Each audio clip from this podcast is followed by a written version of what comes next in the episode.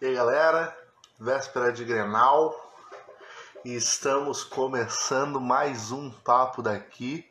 Véspera não, estamos a falta duas horas aí pro Grenal uh, do Gauchão. A gente está aqui começando mais um papo daqui, como é tradicional das nossas quartas-feiras, ter uma resenha com algum jogador que passou pela dupla.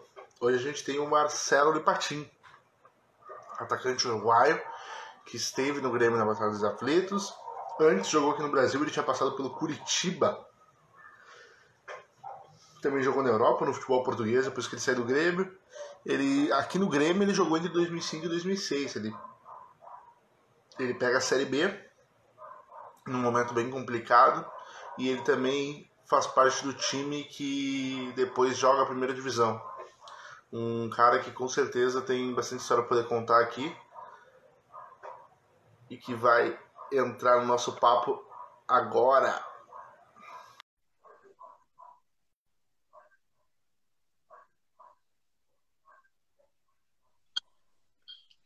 E aí, Patinho, tudo certo? Tudo bem, Guilherme, você?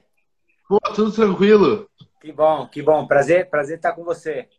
Pô, eu queria começar te agradecendo por ter topado participar desse papo, né? faltando duas horas pro Grenal. Mas faz parte, né? Temos que, temos que buscar alternativas. Mas obrigado. Eu que te agradeço o convite, é um prazer estar contigo. E vamos que vamos. É, eu ia começar, galera. Muita gente sabe que tu é hoje agente de jogadores, tu é empresário, tu tem a Lipatinho Esportes. E eu queria saber, começar te perguntando como é que tá os teus projetos nesse momento de pandemia que a gente está vivendo, questão de futebol tá parado, tá voltando agora, o isolamento, como é que tu tá fazendo para tocar teus projetos? É um momento desafiador, né, Guilherme? A gente, a gente, obviamente, viveu nessa situação de maneira inédita, né? A gente não se preparou, acho que ninguém no mundo se preparou. Então, aos poucos, a gente vai, vai é, se reinventando, né? buscando alternativas, entendendo o momento também. Eu acho que o momento é um momento é, é uma mistura de sentimentos e emoções, né? Por tudo, todas as vidas que estão, sendo ceifadas. É, o sentimento de, de, de, compaixão pelas famílias enlutadas e você ter que a gente seguir a vida, né? Então, é, eu, eu creio que é um momento é, único na humanidade que nós é, nos colocamos praticamente todos no mesmo nível, né? É, é assim um momento desafiador, o futebol ele parou, né? Ele parou, ele voltou e, e nós como agentes, como agentes de jogadores, muitas vezes a gente é, é deixado é, é para receber por último, assim por dizer, né? Então os clubes pagam os atletas que pagam, que recebem, enfim, e nós, mas a gente vai, vai com muito, muita confiança, principalmente naquilo que está por vir, é, que dias melhores virão e que tudo vai, vai correr bem. Uh, muitas, obviamente, deve saber que a maioria das perguntas que chegaram aqui foram referentes à tua passagem pelo Grêmio. Mas antes disso, tem uma outra passagem no futebol brasileiro que tu jogou no Curitiba no início dos anos 2000, né? Como é que foi essa primeira experiência aqui no Brasil? Então, eu, eu vim novo para o Brasil, para Curitiba, Guilherme. Eu vim com sete anos, né, de, de, do Uruguai. E então, Curitiba é a minha cidade, eu moro em Curitiba, né? Eu já tinha é, saí em 96, tive dois anos na França, depois voltei para o Uruguai. E quando eu vim para Curitiba em 2000, é, foi um tempo especial, porque estava em casa com a minha família, né? É, com os meus amigos, as pessoas do convívio, posso dizer. É, mas é um grande clube. Curitiba é, me deu essa oportunidade de jogar, não foi um tempo muito longo mas um tempo bem, bem gratificante com aquilo que, que era o momento da minha carreira. Né? Eu era jovem é, e tive o privilégio também de jogar no Curitiba. E aqui no Grêmio, tu chega no Grêmio, que é um time que estava na primeira divisão, na segunda divisão. Uh, todo mundo sabia que passava por uma crise econômica muito difícil. Muitos tinham até o medo de que se não voltasse à primeira divisão naquele ano, como seria o Grêmio. E tu chega nesse time. Como é que tu surge essa proposta e como é que tu encontra o Grêmio quando tu chega?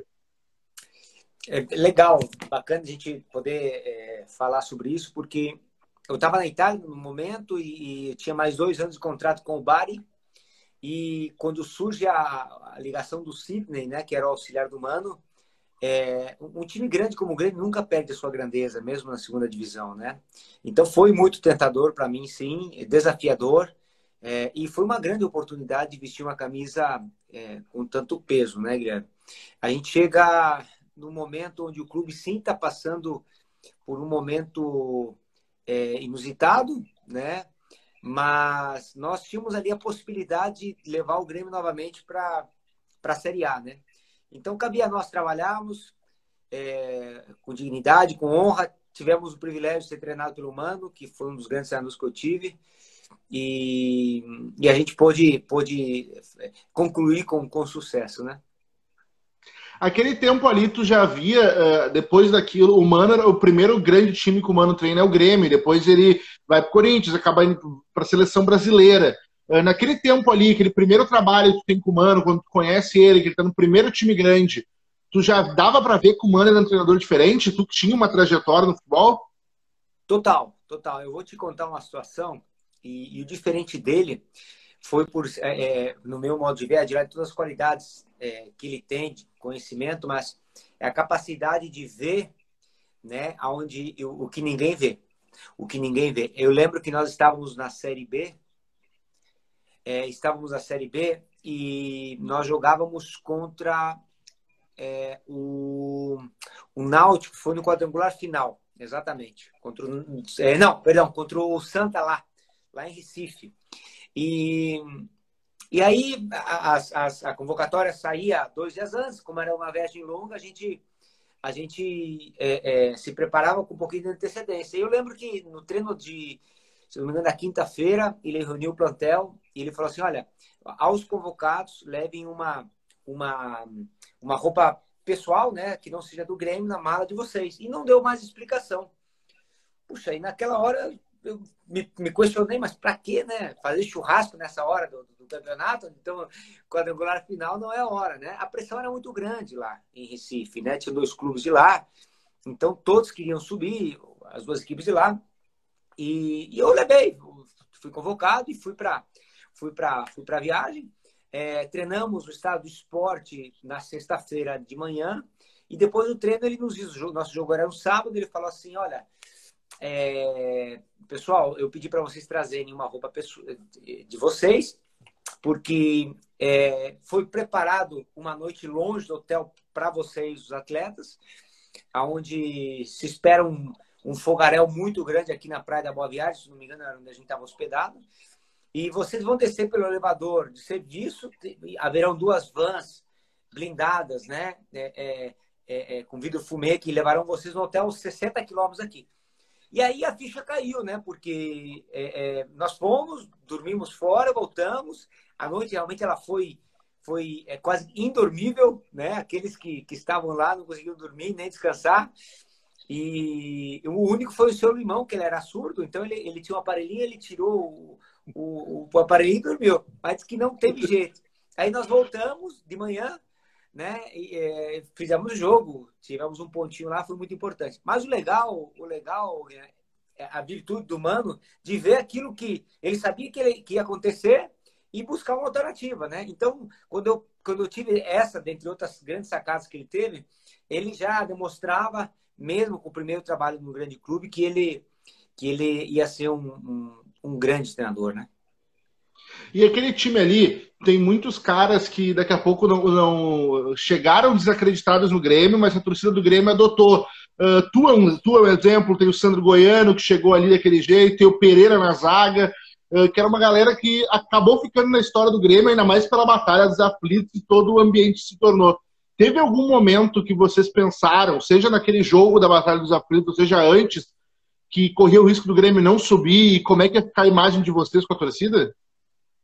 Então, a, a, a gente, é, é, nós, nós, creio, creio eu, se eu não me engano, que todo, todo aquele plantel eram atletas de qualidade que estavam buscando um, um novo retorno ao futebol, né? A gente tem que ser honesto de, de entender é, é a oportunidade nossa que o Grêmio nos deu, porque é, é, se você tivesse talvez voando no clube de Série A, você não ia voltar para a Série B, né? Então juntou a fome com a vontade de comer, né? Então todos nós buscávamos, né? Esse esse, essa volta ao protagonismo.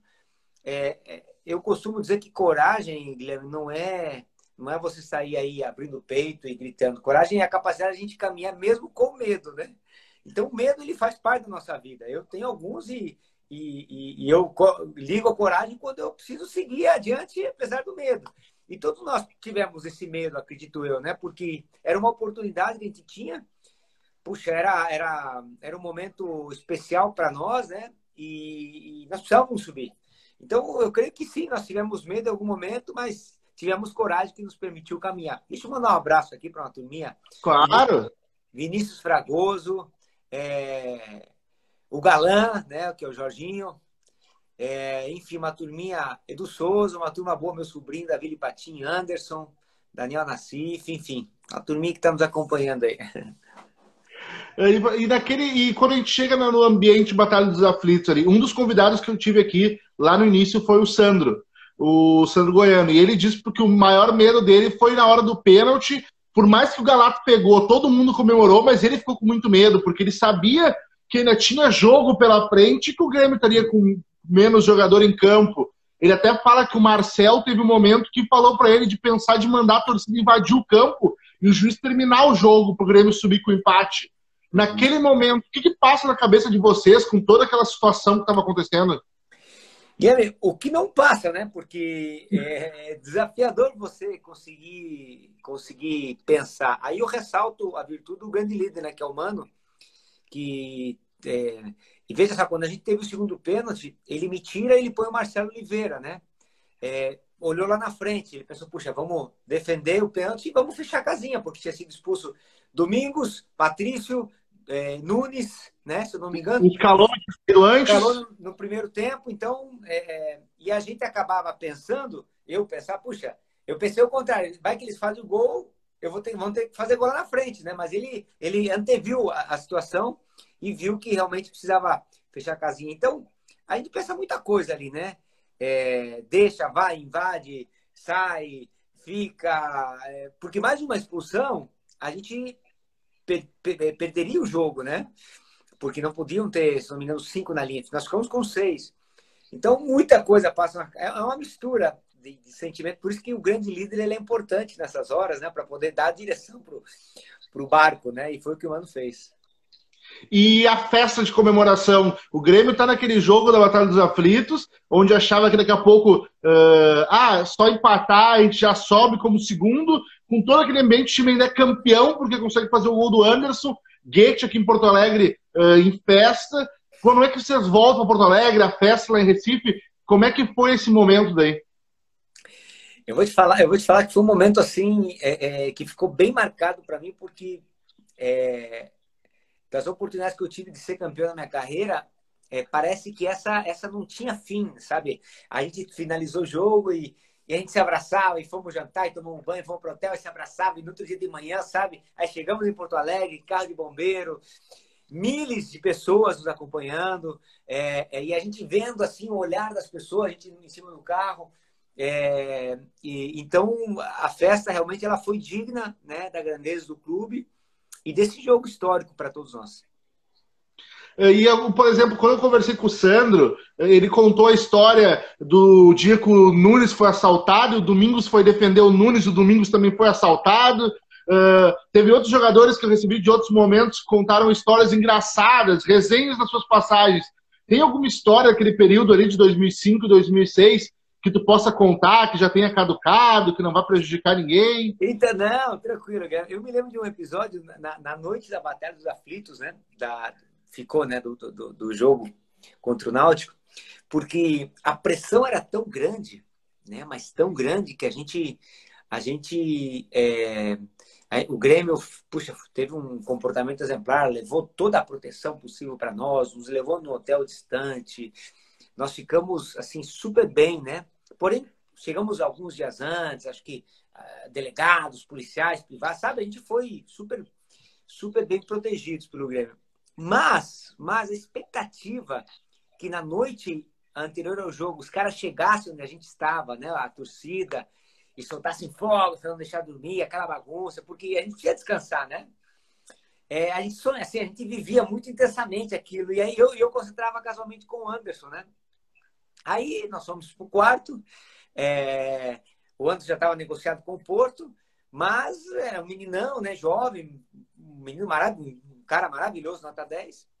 E, e aí, às três da manhã, os, os fogos chegam, né? A gente é surpreendido, os caras chegaram até lá e pá, pá, pá, pá, pá. E cara, a gente acorda. E quando eu vejo, eu vejo o Anderson gatinhando, né, no quarto, assim, indo em direção à janela e eu assusto com os fogos e assusto com, com o Anderson. Falei, o que é que você está fazendo? Os caras ali fora e ele abre a janela. E ele, e ele ah, imagina que os caras estão lá fora, lá lepa, lá lepa, lá lepa. Mas aonde, neguinho? Onde é que tá? Tal. E quando eu acordei assustado, não, não tinha nada, realmente era a pressão né, daquele, daquele momento, daquele dia. Aí se acalmou e, e voltou a dormir. Eu também me lembro do Anderson, que ele estava ele tava, ele tinha é, 16 anos na época, ele não tinha carro, né? Ele tinha um, um, um, tinha, olha, tinha um carro, não tinha carteira, mas tinha um motorista. E ele estava na época com, do Messenger, né? E acho que ele estava com alguma paquerinha ali na época e ele não, ele não sabia falar inglês, só que ele disse para a menina que ele sabia falar, né? e aí ele se apertou. Eu não falo muito bem inglês, mas me vira. Aí ele se apertou, aí eu cheguei no quarto ele lembra, pelo amor de Deus, o que, que ela tá falando aqui? Aí eu comentei na conversa e ajudei ele um pouquinho. Mas foi um barato porque ele, né? Não sei se ele ganhou a menina ali, a, o coração da menina, dizendo que falava inglês. Mas é, é, dessa, entre tantas outras que a gente tem, né, nos bastidores do futebol. E esse, pelo que, eu, pelo que tu fala, assim, deu para ver quando eu falei, quando eu fiz com o Sandro, o, por mais que o Grêmio tivesse uma situação complicada, o ambiente dentro do elenco era muito bom, né? E isso é importante para o time chegar nos resultados, né? Muito bom, muito bom. É, era tudo gente com fome, sabe? Era tudo gente com gana, com garra, querendo uma oportunidade. Foi um tempo muito legal. Eu conheci é, é, muitos amigos, guardo até hoje amizades, assim, desde aquela época. É, ali nasceu o Lucas, né? O Anderson estava é, ali também. Não digo nasceu, porque já tinha nascido, mas é, foi o início né, de uma carreira extremamente vitoriosa é, grandes homens ali, né? Pereira, né? O Pereirão é, é, um, é, um, cara, além do grande profissional que ele, que ele foi, né? Um cara super bem quisto. O nosso capitão Sandro. É, e por aí vai. A gente era um. Mas um, volto a falar no Mano de novo, Guilherme, que ele tinha, tinha muita responsabilidade nisso, sabia conduzir o grupo e, e fazer. tirar a lei de pedra, né? Vamos assim dizer, porque era um grupo justo, né? Mas. É, é, era um grupo que realmente, é, é, para aquele momento do Grêmio, era fundamental. Uh, e no ano seguinte, tu permanece no Grêmio até mais ou menos a metade do ano e vai para Portugal. Como é que, por que que tu saiu? Esse teu contrato estava terminando? Tu optou por era uma proposta que não podia dizer não e para jogar na Europa de novo? Como é que foi essa saída? Então, é, a gente tem que ser honesto também. Já tenho hoje eu trabalho com futebol na representação de atletas e, e, e, a gente costuma, a gente na, na empresa, a gente tem um, um, princípio que chama autorresponsabilidade, né? Que é a certeza absoluta que a gente é responsável pela nossa vida. E eu recomendo, eu naquele momento, eu, eu perdi um pouquinho de espaço, a equipe é, foi para a Série A, nós subimos, o Grêmio contratou atletas né, de, de muita qualidade, e eu, enfim, eu fui perdendo espaço, né? E chegou um momento que meu contrato estava terminando, é, e aí surgiu a possibilidade do Marítimo, né, de Portugal. Então, são situações do futebol. A gente, eu particularmente, não costumo é, ver fantasmas, faz parte, né? A vida é assim. A gente, o atleta, ele não é eterno no clube, né? Ele está só de passagem. A, institui a instituição fica, mas faz parte, né? Foi um tempo muito, muito bom que a gente, um privilégio, né? Poder ter vestido a camisa do Grêmio. E como é que é o futebol em Portugal? Ele é muito diferente do nosso aqui. Tu ficou bastante tempo lá, passou por três, quatro times. Tu fez, fez carreira também lá em Portugal. Uh, qual é, é a diferença do futebol deles para o nosso? Não tem? Como é que foi para ti a adaptação de língua também? É, é a língua, por, por mais que, que, que, seja o português, o português de Portugal é diferente, né? E, e a gente, a gente, que nem aqui no Brasil, né? Nós estamos no sul, mas o pessoal do norte, do nordeste tem. Meu sogro, por exemplo, é nordestino, né? Então ele, ele traz o sotaque. Então o português de Portugal ainda é mais é mais é, é especial. Mas foi assim o futebol em si, Guilherme, é um futebol rápido, né? Talvez não com tanta qualidade técnica como o nosso aqui. É, individual, falando mais de qualidade tática é, muito mais avançada. Né? O, o, atleta europeu ele, ele tem uma obediência tática que ainda o brasileiro não tem, no meu modo de ver. Então a gente precisa se adaptar logo, se, se ajustar. O frio é um frio importante também. Então é um futebol realmente especial. Teve uma vez que eu li uma entrevista tua. Uhum. Teve, teve, uma vez que eu li uma entrevista tua que tu fala da importância do futsal na carreira do jogador. Uh, eu queria saber como é que tu, quando é que tu acha que é o momento de transição. Porque, por exemplo, a gente viu jogadores de futsal que chegaram a jogar futsal profissionalmente, teve o Mitchue no Grêmio, teve o próprio Falcão, que depois foi para o futebol de campo e daqui a pouco não deu tão certo, não alcançou as expectativas que se tinham.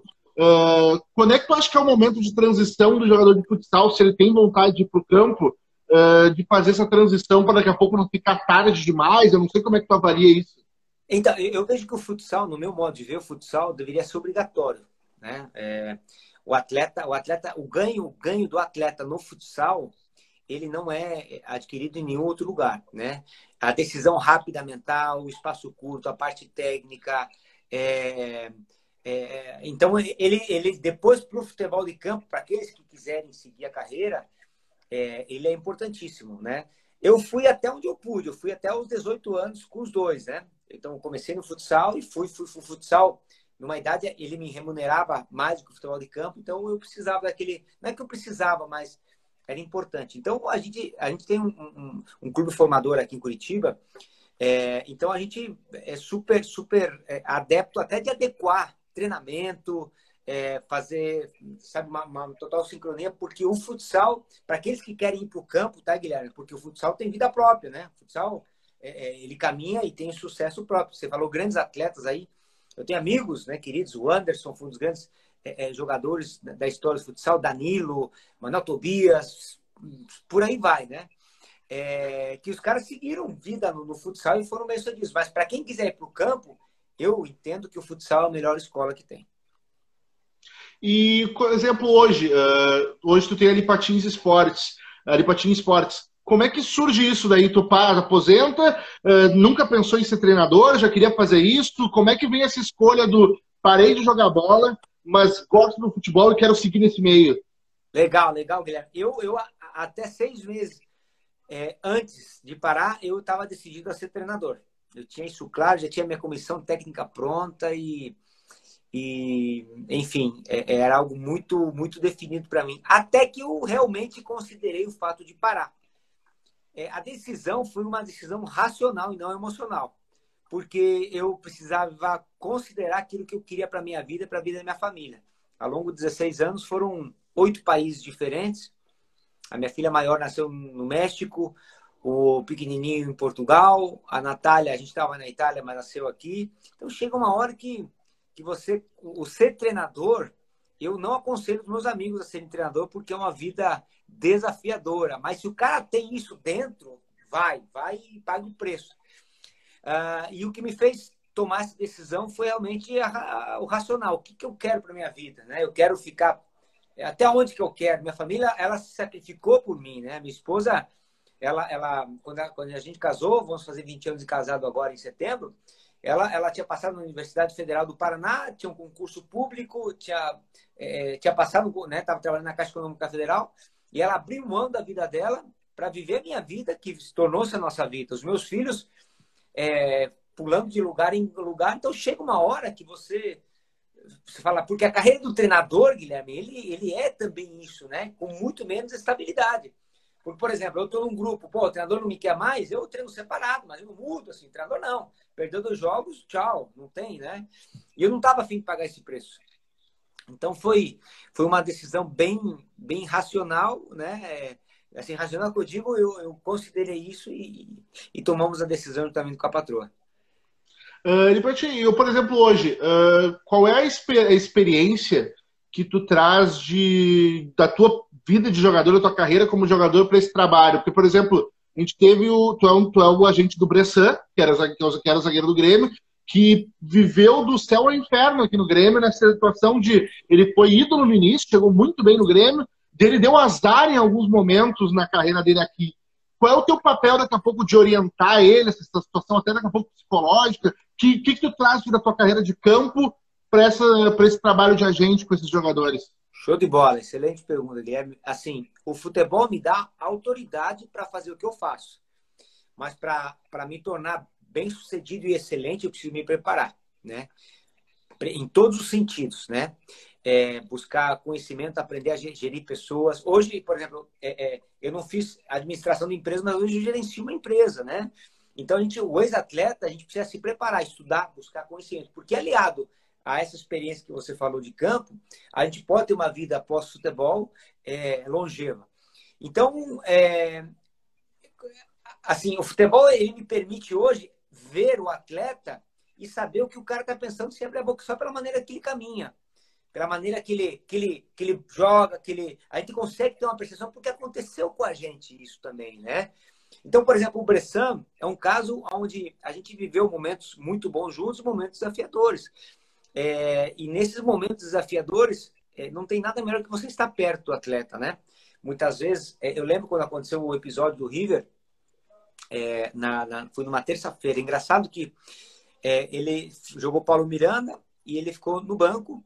E eu, eu não queria assistir o jogo. Eu fui jogar bola e eu não queria assistir aquele jogo. Voltei para casa, é, peguei a mala da pelada, fui deixar as coisas para lavar.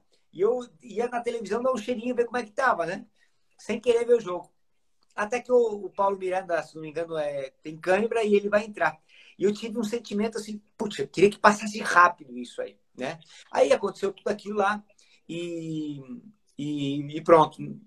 Não falei com ele nesse dia, foi uma noite muito difícil para ele, o dia seguinte também, né? Então, é, uma semana depois eu tive, é, entrei em contato com o Grêmio, pedi para o Grêmio uns dias para ele poder ir para casa, porque a pressão foi muito grande, né, com a eliminação do Grêmio, não tinha como ele ficar em Porto Alegre. Ele foi para casa. O Bressan, é, ele é, além do grande profissional que ele é, da esposa é, fantástica que ele tem ao lado e a filhota que nasceu agora, que é a Manu, ele tem um pai e uma mãe. Eu sempre faço menção disso porque é, o nosso ensinamento de casa ele faz um diferencial muito grande na nossa vida. Então ele foi para casa, ele ficou em casa. E aí no retorno dele para o Grêmio, eu estive lá em Porto Alegre, me apresentei com ele, né? Estive com ele, estive. Então nosso tempo de, porque o atleta passa por isso, né? Ele vai, ele vai do momento da exaltação para humilhação assim, assim, né? Então, é, o papel do agente, meu papel particularmente, a nossa cultura profissional, não é fazer o contrato do jogador e ir embora. A gente costuma falar, se você acompanha o nosso trabalho, que o prazer está na caminhada, né? Então, o trabalho, o nosso prazer está nisso aí, você poder chorar o choro do cara e, e, e, se alegrar com a alegria dele, né? Que não tem nada a ver com dinheiro, né? Tem a ver com, com realmente você participar do processo evolutivo do atleta, né? Isso realmente é muito, muito prazeroso. E isso não deixa de ser, eh, me corrija se eu estiver enganado, até um diferencial, eh, daqui a pouco, não, não querendo botar maior ou melhor, alguma coisa assim, mas, por exemplo, a tua de tu, que foi um cara que foi jogador, para alguém que é só a gente que nunca passou pela experiência dentro de campo, né? É, exato. Assim, a gente, eu entendo, por excelente colocação, Guilherme, que existem algumas habilidades para você ser bem sucedido nessa área. Eu conheço pessoas que são extremamente habilidosas é, em tudo aquilo que é a conjectura de lidar com pessoas e fazer negócios, né? Só que a minha avaliação de sucesso no futebol não é essa necessariamente. É, é, é, é, muito mais profunda, né? Ah, o cara levou o jogador para tal, ganhou um monte de dinheiro, pô, o cara é bom. Não sei se é bom, ele fez negócio, né? Agora, o futebol, sim, ele me dá, o, o ter jogado futebol, ele me dá, sim, é, autoridade mesmo para fazer o que eu faço, né? Eu, eu entendo, eu entendo de muitas coisas na vida, né? Entendo um pouco de política, é, procuro aprender de economia, é, mas de futebol eu tenho conhecimento, eu vivi, eu vivi dentro de campo, eu me alegrei, eu sofri. O que eu tenho hoje, pela graça de Deus, é devido ao futebol. Então, o futebol, ele tem um lugar de, de, de relevância na minha vida, né?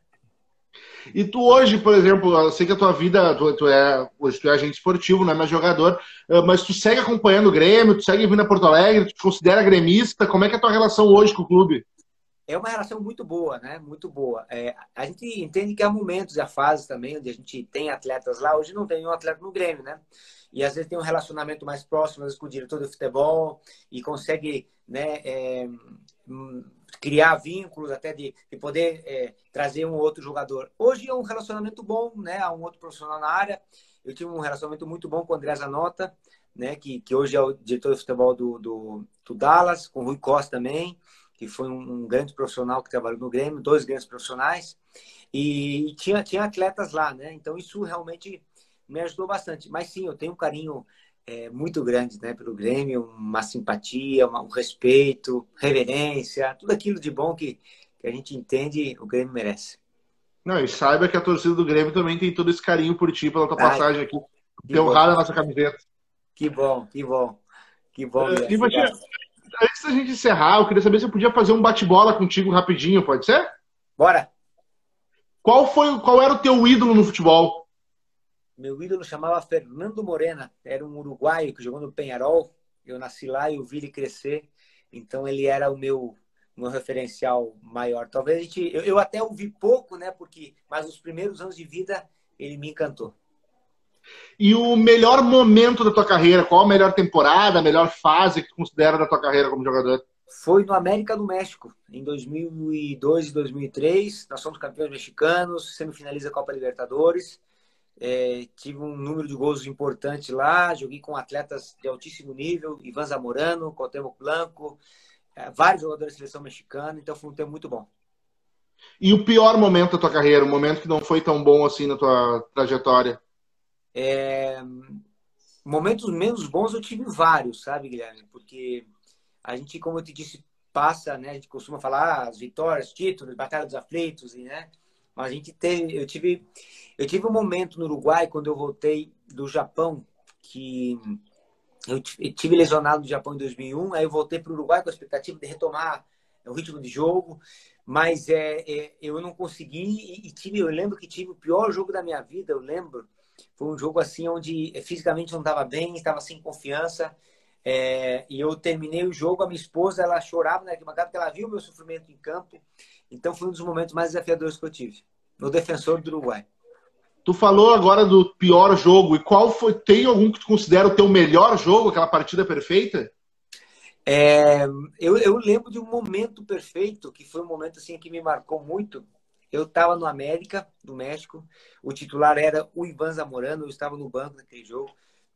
Minuto 82 do segundo tempo, em Guadalajara, no estádio Jalisco, 60 mil pessoas. Nós atacando por todos os lados. A gente errou pênalti, não conseguiu fazer gol. E aí o treinador do minuto 82 me chama, me põe a mão no ombro e fala assim: vai e defina o jogo para mim. E eu entrei no campo, né? A primeira bola que eu pego, eu recebo um passe longo do Pavel Pardo. E na entrada da área, Oswaldo Sanches, que era o goleiro da seleção mexicana do Chivas, saiu, eu dei um, toque por cima, fiz o gol 1 a 0 Então aquele momento para mim marcou muito, me, me deu muita, muita, é, muito espaço na América, né? É, e ficou marcante para mim. Tu considera esse o gol mais importante da tua carreira? Ou teve um gol que foi mais importante que esse? É, eu acho que foi o gol mais marcante, sim. Foi um gol mais marcante por aquilo que representou. Tem algum título que tu queria ter conquistado e não conseguiu? Título que mais faz falta para ti olhando na tua sala eu, de troféu? Eu, eu, vou te comentar aqui, mas não tem nada a ver com a vida profissional. Foi um título que eu perdi no campeonato aqui de Santa Mônica. Nós fizemos uma cena coletiva, tcheco, o Valdomiro, e perdemos uma, uma final. Se o pessoal estiver me acompanhando, vai dar risada, porque fora, fora da brincadeira, enfim. Mas, é, mas um, um, um título. Hum, puxa vida. Eu queria ter sido campeão da Libertadores com a América em 2002. Perdemos o São Caetano na semifinal. Uh, o melhor jogador que tu jogou junto? Ricardinho. E um cara que tu gostaria de ter jogado e não conseguiu por não ser da mesma época ou não terem jogado nos mesmos times? E não ser, não ser do mesmo nível, né? Por que não, né? É... Eu acredito que o Zidane, o Zidane, ele, ele obviamente, é, é um jogador fantástico, mas para um atacante ter um, um médio, assim, um meia com ele, seria um privilégio. Qual o marcador mais difícil que tu encarou? Marcador mais difícil? É... Eu, eu, eu, não, eu não, joguei, não, não, joguei contra ele, mas os treinos, é, o, Pereira, o Pereira e Domingos eram, eram, eram os bichinhos eram, eles mordiam, sabe? Então, posso dar essa moralzinha para os dois que eles merecem. E o melhor treinador que tu teve? O melhor treinador foi o Manuel Lapuente, o treinador mexicano que eu tive no América, que me deixou. Às vezes a gente não quer falar, todos me ajudaram, eu tenho isso é muito definido para mim. É, o carinho que eu tenho pelo Mano, que falamos agora há pouco, mas realmente o Manuel Lapuente ele reuniu é, características que para mim são fundamentais assim num bom gestor, né? E ele era um cara que te tocava e fazia você realmente chegar ao máximo do teu, do teu potencial. E o que mais pegou no teu pé na tua carreira? O treinador que mais pegou no teu pé? Rapaz, puxa vida, que mais pegou no meu pé. É... Ah, agora você me pegou. Eu, eu, eu, eu, era um cara bonzinho, não era um cara assim, desobediente, né? É, eu, tive, eu tive na Itália um treinador chamado Carboni. É ele pegou no meu pé, ele era porra, um cara muito bom, mas a gente não se, não se, não se ajudou, né? Eu não consegui ajudá-lo, ele também não. É, então chamava Amadeu é, Guido Carboni, do Bari da Itália. Uh, quando tu era solteiro, como é que tu era? Quando eu era solteiro, em que sentido, Guilherme? Não me complique. é do passado, daquela época. É... tu era um cara mais contraído, tu era um cara mais sossegado, mais festeiro. Como é que tu era naquela época? É... Eu vou te falar é... com, com, o mesmo, com o mesmo temor de hoje, assim, temor eu digo temor a Deus, porém é, sem as responsabilidades que eu tenho hoje, né? Hoje eu sou pai de três filhos, é, sei que, que a gente planta, a gente colhe, né? Então, com 18 anos, 17, 16, é mais, mais avoadão, né? É, mas eu, eu perdi meu pai também com 15 anos, foi um impacto forte, assim. Então, na realidade, eu acho que eu amadureci muito rápido por causa do, né, do, do, da perda do meu pai, eu saí com 18 anos, fui para fora, tinha uma mãe que sempre me, apoiou em tudo, né? Então, eu era mais ou menos assim. E quem foi o jogador mais resenha que conheceu na tua carreira? Jogador mais resenha? Ah, o Perdigão, né? Perdiga, o Perdiga, o Perdiga, ele é fabuloso. O Perdiga, me criei com ele no Paraná Clube, né? Depois nos encontramos ele no Inter e eu no Grêmio.